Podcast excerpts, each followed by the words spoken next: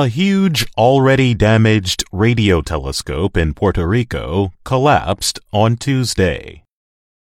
Its 800 metric ton receiver stand fell onto the reflector dish more than 120 meters below. The collapse at the Arecibo Observatory shocked scientists who had long used one of the world's largest radio telescopes. It sounded like a rumble. I knew exactly what it was, said Jonathan Friedman, who worked for 26 years as a researcher at the observatory and still lives near it. I was screaming. Personally, I was out of control. I don't have words to express it. It's a very deep, terrible feeling. Friedman said he saw a cloud of dust hang in the air where the structure once stood.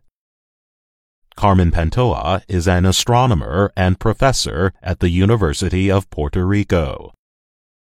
She used the telescope for her studies. It's a huge loss, she said. The telescope had survived ocean storms and several earthquakes in its 57 years of operation. It was built in the 1960s with money from the U.S. Defense Department. Scientists used it to find and follow asteroids on a path to Earth. They also used it to find an unusual kind of star system, a binary pulsar, in 1967. The discovery earned scientists a Nobel Prize in 1974. The U.S. National Science Foundation announced on November 19th that the Arecibo Observatory would close permanently. The 305 meter wide dish was severely damaged in August. NSF scientists believed the cables could deal with the added pressure and weight they were carrying. But on November 6th, the main cable broke. The NSF said at the time that it wanted to one day reopen the visitor center and repair some of the operations.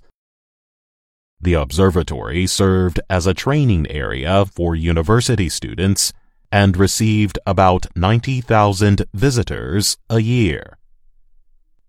I am one of those students who visited it when young and got inspired, said Abel Mendez, a professor at the University of Puerto Rico at Arecibo who used the telescope for research.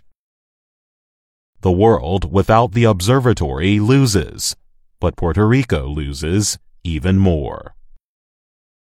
About 250 scientists around the world, including Mendez, were using the observatory when it closed in August. They had used the telescope to study radio waves from distant planets. They had also used it to search for neutral hydrogen, which can help show how some cosmic structures are formed. The Arecibo telescope was the largest radio telescope in the world for most of its existence. In 2016, it was surpassed by China's 500 meter aperture spherical telescope. I'm Jonathan Evans.